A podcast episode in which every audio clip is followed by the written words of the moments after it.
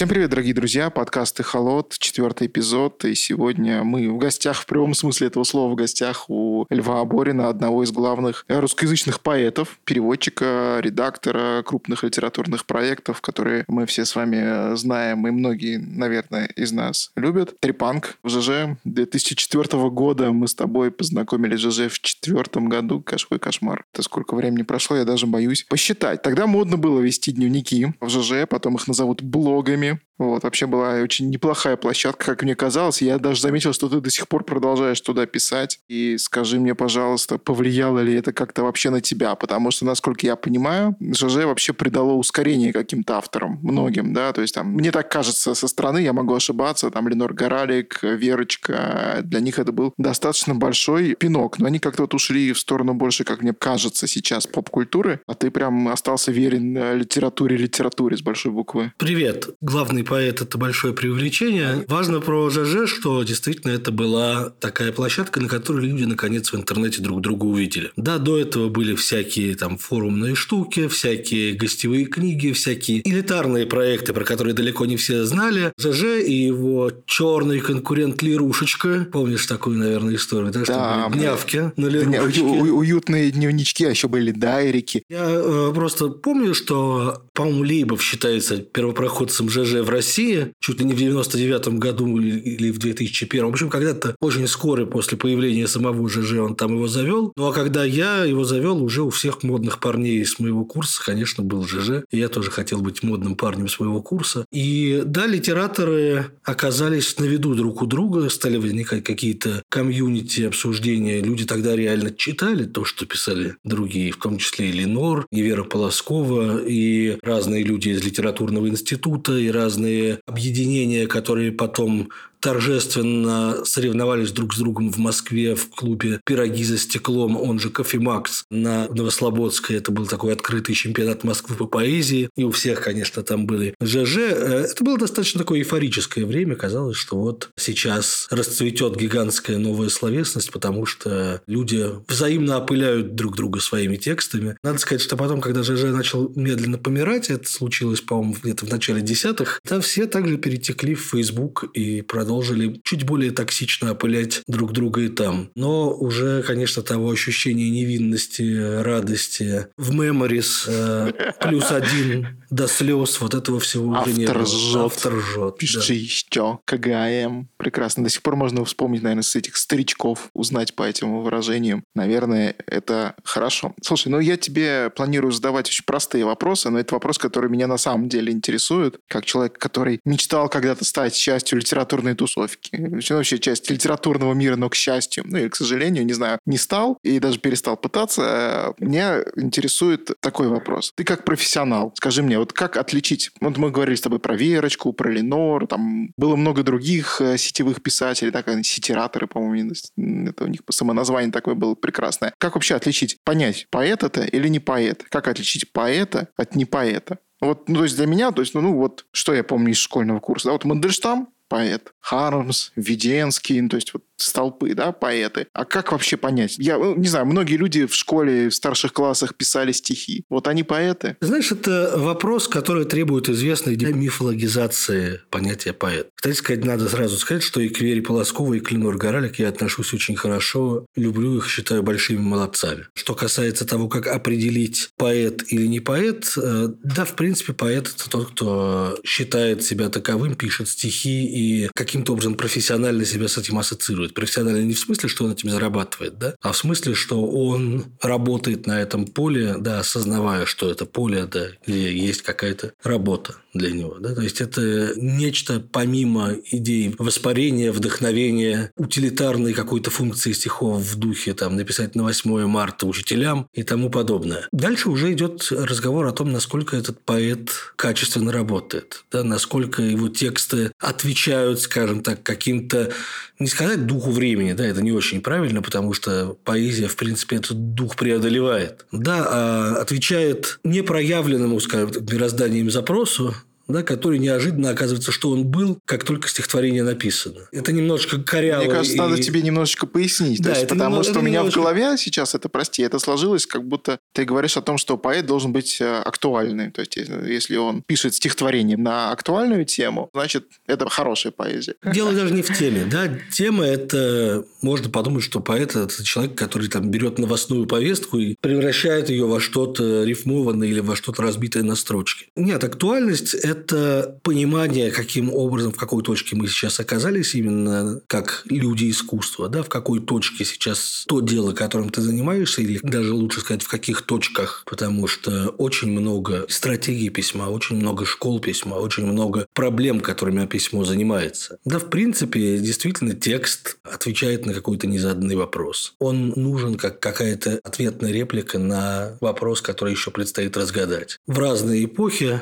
занимается разными вещами. В какую-то в классицистическую эпоху он утверждает, как надо. Да, в романтическую эпоху он утверждает «как хочу». В какую-то эпоху уже 20 века он отвечает на вопрос «куда спрятаться» да, или «как противостоять». Сейчас надо придумать очередной вопрос, на который текст отвечает. Ну, хорошо. Мы сейчас пишемся в марте 23 года. Мы все знаем а, вопросы, которые перед нами сейчас ставит мироздание, да, наше собственное мироощущение. Исходя из этого, музыканты Шевчук, Высоцкий. Их можно назвать поэтами? Ну, безусловно, да. Высоцкого уж точно Ну, можно. Высоцкий стихи писал, да? Да, окей, он писал хорошо. стихи, он а... публиковался как поэт, его сборники текстов вполне себе выходят и работают, и анализируются филологами, да, как поэзия. Да я думаю, что и Шевчук тоже, насколько я знаю, у него есть какие-то книжки. Опять-таки, тут требуется какая-то демифологизация. А рэп-музыканты? И рэп-музыканты тоже. Я не вижу э, никакого повода снобировать э, да, рэп или рок-поэзию, которая прекрасно себя существует, прекрасно себя чувствует и не спрашивает, нас поэзия она или нет. Да, если она работает, влияет на людей, да, заставляет их как-то сложнее думать, да, она работает как поэзия. Если это, условно говоря, некие тексты про потребительство сугубо коммерчески сделанные с коммерческими целями, это коммерческие тексты, это рифмованная реклама или самореклама. Да, но одно дело это, другое, там, не знаю, Оксимирон, который, в общем, занимается хорошими, интересными вещами. Который является запрещенным в России иностранным экстремистским агентом. Слушай, интересно, а говоря про снобизм, вот скажи мне, вот как вообще в литературном и особенно поэтическом сообществе комьюнити относится к такому факту, например, что Боб Дилан получил Нобелевскую премию? Потому что я видел какие-то очень странные публикации от людей, которых мы не будем сейчас называть, которых очень, мягко говоря, бомбило от этого. Ну, меня бомбило. А, тебя да, бомбило. Потому что я Дилана не очень люблю в принципе как такового, да, мне всегда он наводил на меня страшную тоску. Суть в том, что сама идея того, что человек всю жизнь занимавшийся рок-музыкой и рок-культурой может быть при этом еще и прекрасным поэтом и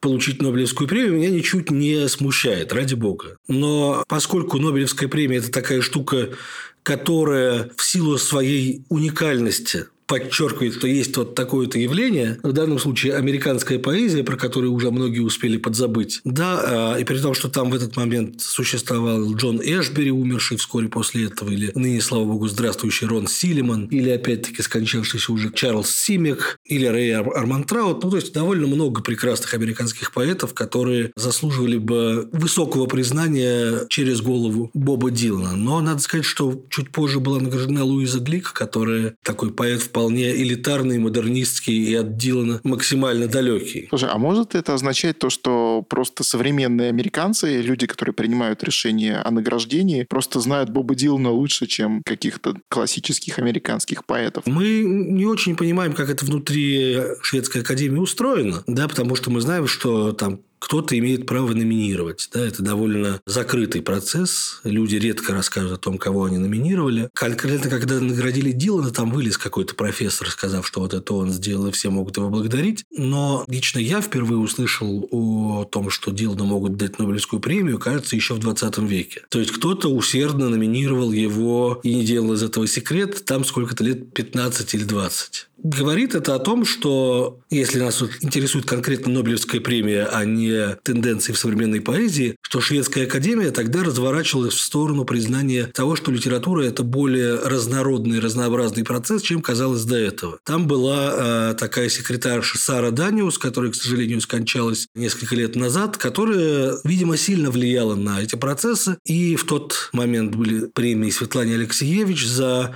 нон-фикшн, собранный из чужих свидетельств, нон-фикшн, собранный из вербатима. Потом вот эта премия Дилану, потом премия Кадзуо Исигуро, которую можно с натяжкой, но считать премию за фантастику. Да, все-таки Исигура не пишет сугубо реалистических текстов, за исключением, там, не знаю, небольших рассказов из серии Ноктюрна и так далее. Потом, поскольку был скандал в шведской академии, когда какой-то там французский фотограф, муж одной из входивших в академию поэтесс, был замешан и в сексуальных домогательствах, издательствах и в сливах имен будущих лауреатов букмекерам, Даниус ушла со своего поста, и премия стала заниматься какими-то новыми вещами. В частности, если говорить про поэзию, то да, вот была отмечена Луиза Глик, чья книжка должна вот-вот буквально в следующем месяце выйти в России в издательстве «Эксмо», что очень хорошо, потому что поэт прекрасный, да, и хочется, чтобы ее больше знали. Но, опять-таки, поскольку я небольшой эксперт по Нобелевской премии, я ничего тут лучше сказать не могу. Во многом это случайность, подкидывание монетки, да, мы все знаем, как много хороших авторов не получили Нобелевской премии. Слушай, а говоря о Нобелевской премии, вот мне, как человеку со стороны, всегда казалось, или кажется до сих пор, что, может быть, ты меня переубедишь, или опровергнешь, я, скорее всего, не, может быть, не прав, в том, что Нобелевская премия – это вершина карьеры поэта. Как э, этот карьерный трек поэта развивается. Вот он начинает, и его вершина, к чему стремится поэт, да, ну, такой по модулю. Нобелевская премия. Поэтов много, Нобелевскую премию дают один раз в год. И э, писать на Нобелевскую премию – это заведомо обрекать себя на какую-то полную ерунду. Поэт стремится к тому, чтобы написать хороший текст, лучший текст, лучше, чем он написал до этого. Иначе он не может, да, иначе у него там перекипит крышечка, да. То есть мы не очень понимаем, для чего это делается. Существуют люди сейчас, которые активно стали отвечать на вопрос, для чего, и они, естественно, связывают поэзию с политической ангажированностью. Поэзия – это часть политического активизма. Поэзия может сделать что-то в противовес словам Уистона Хьюодена о том, что поэзия ничего не делает, да, makes nothing happen. Вот с точки зрения левых коллег, поэзия, наоборот, может быть мощным средством раскрепощения, освобождения, пропаганды, контрпропаганды, да, переубеждения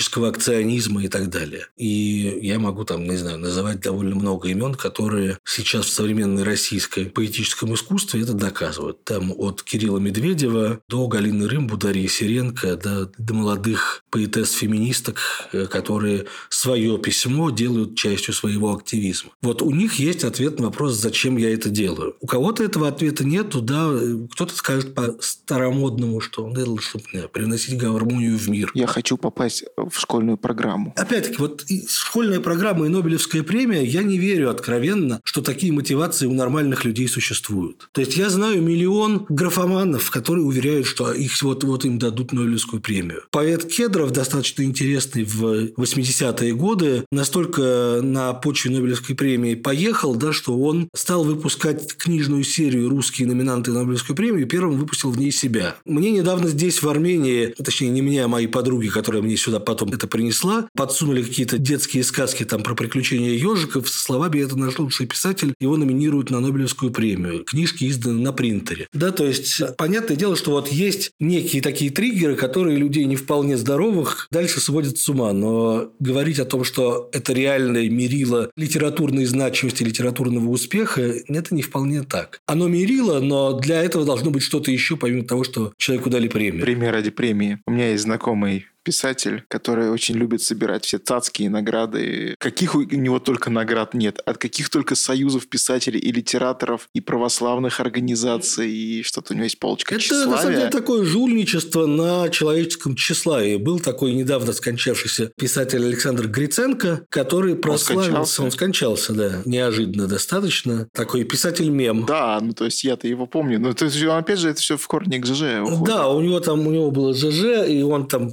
прославился во множестве скандалов. В частности, он С был пресс-секретарем да. Куклачева и засудил математика Вербицкого на какой-то миллион рублей или что-то в этом роде. Но вот он э, профессионально заведовал жульничеством такого рода. Он раздавал медали и премии несуществующих организаций. И делалось это элементарно. Он там за небольшую мзду награждал человека второй премией имени Джеймса Джойса, условно говоря. Первую получал Стивен Кинг, а третью, не знаю, Маргарет Этвуд. Они, разумеется, знать не знали о своем лауреатстве, но зато вторую премию получал Вася Пупкин. И он мог повесить это на стену или напечатать об этом в районной газете, что вот он первый после Кинга. Это вот был хлеб Гриценко. Вау, слушай, ну давай про нормальные премии поговорим. Ты сказал, что ты не знаешь, как устроена Нобелевская премия внутри, но, например, ты, наверное, знаешь, как устроена большая книга, ты имел к ней отношение. Да, я входил в экспертный совет. Что Ну, это большая, коллегию. полноценная литературная премия, серьезная, наверное, самая авторитетная в России. Ну, она, по крайней мере, такая самая крупная и самая, наверное, разрекламированная. Но что с ней будет сейчас после того, как оттуда попросили уйти Георгия Урушадзе, собственно, стоявшего у ее истоков, я не знаю. Как заметное явление, к которому причастны многие заметные люди, в связи со всеми событиями последних месяцев претерпела какие-то изменения. Как она была устроена изнутри, когда я там был, это была вполне такая честная патагонка, в том смысле, что существовала коллегия достаточно авторитетных людей, редакторов журналов, редакторов там, отделов прозы, писателей, которые читали некий объем рукописей, поданных на соискание. Там их было 300 с чем-то штук, этих рукописей. Понятно, что все все читать не могли, но все обменивались впечатлениями. Да? То есть, там эти 300 рукописей разделили на несколько человек. Было очевидное правило, что каждую рукопись должно прочесть хотя бы двое. Писались внутренние рецензии на эти тексты. 80% из этого была полная ерунда, графомания и самотек, да, которые выдвинули по формальным соображениям. Это было издано в издательстве или принято в издательство в качестве рукописи. То есть, как бы совсем файл Word куда прислать было нельзя. У этого должно было быть какое-то обеспечение. Но при этом там были, конечно, и очень хорошие вещи. В тот год была Телурия Сорокина, которая получила второе место. В тот год было время... Но первый Сыкна- получил Стивен Кинг, прости. Стивен Кинг был бы гораздо лучше. Первое место получил Захар Прилепин и роман «Обитель». И я думаю, это довольно сильно сыграло на его самооценку великого писателя, который он с тех пор всячески возгоняет. А третье место, кажется, получил Владимир Шаров, вообще-то очень хороший писатель, с романом «Возвращение в Египет», по-моему, он назывался. Это не самый сильный его роман, он такой несколько безумно фантасмагорический про то, что сожженный второй том «Мертвых душ» есть ключ к будущему России. Там какие-то потомки Гоголя дописывают этот второй том. Вот все эти игры с русской классикой, они, конечно, изрядно приелись. Но Шаров – это все-таки писатель не с одним дном, да, в отличие от Захара Прилепина. И не с одной фигой в кармане, надо сказать. Ну Вот, соответственно, так это было устроено. Да, сначала выбирался длинный список, в который там входило 20 с чем-то произведений. Я до сих пор горжусь, что я сумел туда протащить произведение «Князь механический», русский стимпанк про каких-то там членов императорской семьи, у которых механические сердца. Это очень классная, смешная книжка. Но дальше «Князь механический» не пошел. Дальше был составлен короткий список, а дальше уже коллегия, в которую я входил, переставала работать и начинала работать так называемая литературная академия. 100 человек, не все из них имеют отношение к литературе, которым рассылался вот этот список книг, и они там выставляли баллы. Ну, это такая достаточно внятная система, как выбирается лауреат. В других премиях бывает по-другому. Я, например, уже до последних лет, соответственно, да, входил в экспертный совет премии НОС, и там сначала жюри отбирает длинный список, а дальше вступает открытое голосование, то есть открытые дебаты, на которые приходят люди, зрители, и в рамках этих дебатов выбирается лауреат. Любопытно. Раз мы заговорили про Захара Прилепина, согласен ли ты с тем утверждением очень модным, которое мне в школе, наверное, тебе тоже пытались внушить, вот эта вот прекрасная фраза, что поэт в России больше, чем поэт? Ну, в смысле, что поэт, как это называл Гумилев, должен пасти народы. Да? Ну, что-то в этом Значит, духе, да. Я с этим не согласен, да, потому что это было важное программное заявление Евтушенко в качестве вступления к его поэме «Братская ГЭС», которая, опять-таки, знала, зачем она написана. Да, она написана, чтобы славить коммунизм, очистившийся с началом оттепели и продолжающий, тем не менее, возводить циклопический русские стройки. Да, как бы. Евтушенко хотел показать, что можно и без Сталина делать какие-то великие вещи, преобразовывать природу, и весь этот пафос как бы нисколько не поблек. У него была такая задача. Он сотворил, разумеется, при этом афоризм, которым во многом вошел в историю литературы, и, слава богу, не каждому поэту удается написать строчку, которую будут потом еще много десятилетий повторять. Но Должна ли у поэта быть некая сверхзадача, помимо того, чтобы писать как можно лучшие тексты? Нет, я думаю, что не должна. Она может существовать, но она этого делать не должна. Слушай, а как ты думаешь, сейчас, в марте 23 года, являются поэтами лидерами мнений среди людей? Потому что раньше это было безусловно истинно. Сама идея лидеров мнений как бы очень девальвировалась, поскольку мы имеем дело с э, огромными информационными потоками, которыми пытаются управлять, как пишет Нулор Мурмурия заангажирована в ту или иную пользу. И когда мы об этом говорим, мы понимаем, что существуют пузыри, в рамках которых есть одни лидеры мнений, не пересекающиеся с другими. Условно говоря, нету академика Лихачева, который был таким всеобщим авторитетом в эпоху перестройки. И это характеризует просто наше время. Это не значит, что это прямо плохо. Поэты в роли народных трибунов – это такая не вполне свойственная на самом деле поэзии вещь. Это вещь, которая… Да, Дмитрий Быков бы со мной не согласился, который наоборот, считают, что да, поэзия должна звучать на стадионах, потому что не всяким же чудовищным лживым речам оттуда звучать и промывать людям мозги. Но, в принципе, поэзия, звучащая на стадионах, это скорее исключение, чем правило. Существует, да, тот же Быков, которого активно смотрят...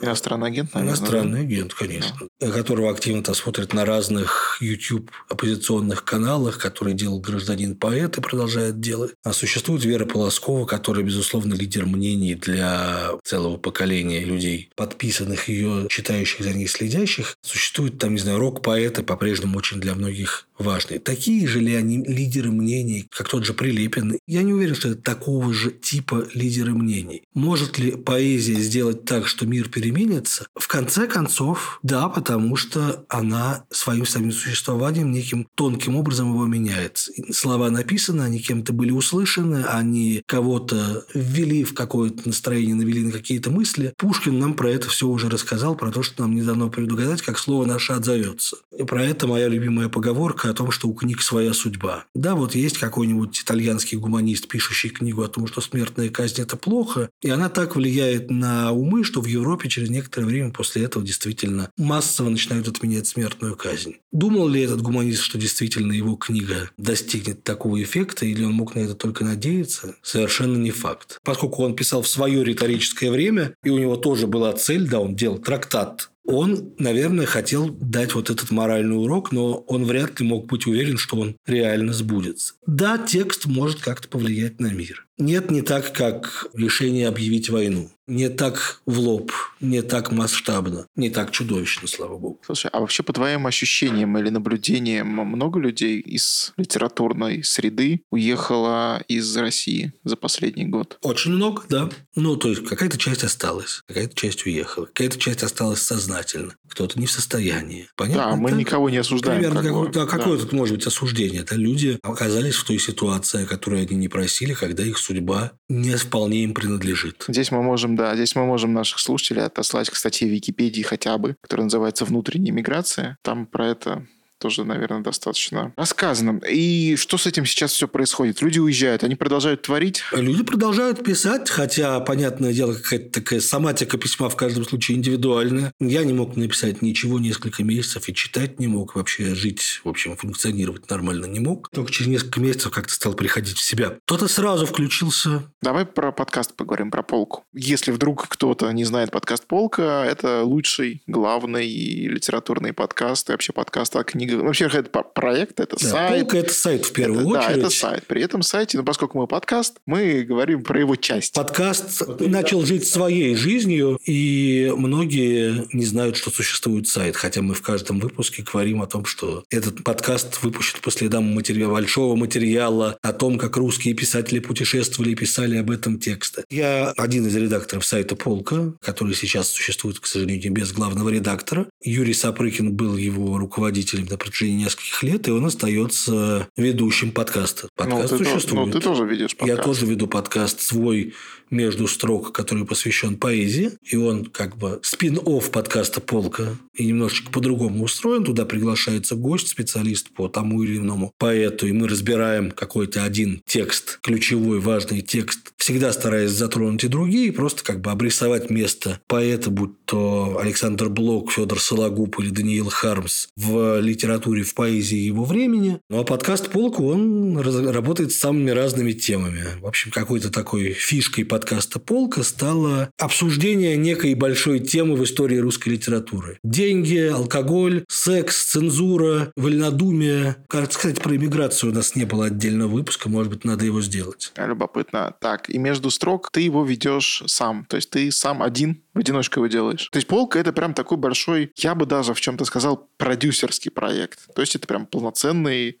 коммерческий, прости за это слово, продукт. Ну, то есть не в том плане, что он нацелен на зарабатывание денег, а в том плане, что он выглядит глянцево. То есть это прям, ну, он выглядит очень глянцево. хорошо, я согласен. Да, его делали очень профессиональные люди, именно заботившиеся о том, что вот хорошо выглядело. Я всегда не устаю благодарить Анастасию Чухра, инвестора этого проекта, Дмитрия Ликина, который был художником и одним из авторов идеи, Юрия Сапрыкина, который с самого начала этим руководил, студию Чармер, которая сделала этот сайт, студию подкастерская, которая записывала записывает наши подкасты, в общем. Привет Льву Да, Пикалеву. привет Леве Пикалеву. В общем, все это большое, хорошее дело. Здорово. И как сейчас выглядит создание подкаста твоего? Бывает повод поговорить о поэте. Например, у него юбилей. Да, вот только что мы записали подкаст с замечательной исследовательницей Федора Сологуба Маргаритой Павловой, поскольку у Сологуба было 160-летие со дня рождения. Соответственно, мы выбрали какой-то знаковый текст для Сологуба. Я всегда советую своим гостям о том, о каком тексте поговорить. Да, может быть, у него есть какое-нибудь важное сообщение или соображение именно про этот текст. Но сам разговор, он всегда непредсказуемо происходит. Да, бывают разговоры, которые похожи на небольшие блестящие лекции, изредка перебиваемые моими вопросами. Бывают абсолютные сугубые диалоги, когда мы даже там можем друг с другом не соглашаться. Например, я записывал о Введенском подкаст с Сумкой, а не Герасимовой. И мы там что-то спорили друг с другом, потому что она... Ой, она же великий эксперт про Абериут. Да, собственно, вот мы ее позвали, потому что она подготовила первое после очень-очень большого перерыва собрание Александра Введенского бумажное. Там была долгая и сложная история, которая, я не знаю, насколько она известна. На протяжении почти 20 лет было невозможно публиковать легально Введенского, потому что абориутовед, филолог Владимир Глоцер блокировал эти публикации, требуя каких-то невероятных отчислений за авторские права. И если с Хармсом как-то это было обойдено, то вот Введенского в книжном бумажном виде не было до 2010 года, до того момента, собственно, когда Глоцер... Ого. То есть, а права у него были, да? У него были права, он как-то ими распоряжался, был душеприказчиком наследников, при том, что приемный сын Введенского, насколько я помню, до сих пор жив живет в Харькове. За него очень беспокоились, понятное дело, когда Харьков бомбили, да, но вот кажется, он до сих пор, слава богу, жив, он уже очень старый человек, но он помнит Введенского. Опять какие-то истории. Вот, а бывает, соответственно, да, какие-то просто случаи поговорить о ком-то, о ком очень хочется. У меня есть список поэтов и стихотворений, о которых я очень хочу поговорить. Бывает, что мне кто-то предлагает, давайте поговорим о ком-нибудь из футуристов. А физически это как происходит? Ты это удаленно записываешь? Ну, пока не было ковида, мы все записывали в студии. Потом начался ковид, все разъехались, и пришлось там как-то сложно придумывать развоз микрофонов, зумы и выравнивание дорожек, чтобы это звучало хоть чуть-чуть пристойно. Не сразу получилось. Сейчас, э, поскольку за вот эти три года удаленки, по разным причинам удаленки, да, техника подружилась с людьми, это гораздо проще записывать. Да, все поняли, что есть такая вещь, как диктофон, микрофон, зум, что надо писаться в наушниках, присылать дорожки, монтируется это все потом. Да, и я надеюсь, что по качеству это выросло за последнее время. Ну, а вот чисто морально тебе сложнее или проще удаленно записываться? Я не вижу никакой разницы. Но чисто морально мне все равно. А, Наверное, удаленно проще, потому что не надо никуда ехать. Да, сидишь дома, записался, пошел чай пить. Но с точки зрения самой работы с материалом, у меня нет никаких никаких сложностей ни там, ни там. Здорово. А монтируешь Монтирует, ты сам, или монтирует студия подкастерская. Да. А, прекрасно. Слушай, спасибо тебе большое. Спасибо огромное, Антон. Да, я, я, очень я тоже очень рад тебя увидеть э, в добром здравии, в трезвом рассудке, в хорошем смысле этого слова. Да, это на самом деле большая нынче ценность быть в трезвом рассудке. Ну, да, я на это намекал. Абсолютно невозможно, так сказать, не сочувствовать людям, которые этот рассудок утратили, если только они сами этого активно не хотели. Да? Да, ну у нас такой поддерживающий подкаст. Мы всем э, показываем, что люди не одни, что с вами и не только мы. Всем большое спасибо, кто дослушал до конца. Вы тоже замечательные, все прекрасные люди. Ссылки на подкаст, на социальные сети и проекты Льва будут в описании. Там же всякие там Boosty, все, что вы любите, вы там найдете. Меня зовут Антон Голубчик. Вы слушали подкаст «Эхолот», который выпускает инди-лейбл подкастов «Ботаника». Бывшие шаги по стеклу. Всем пока. Пока.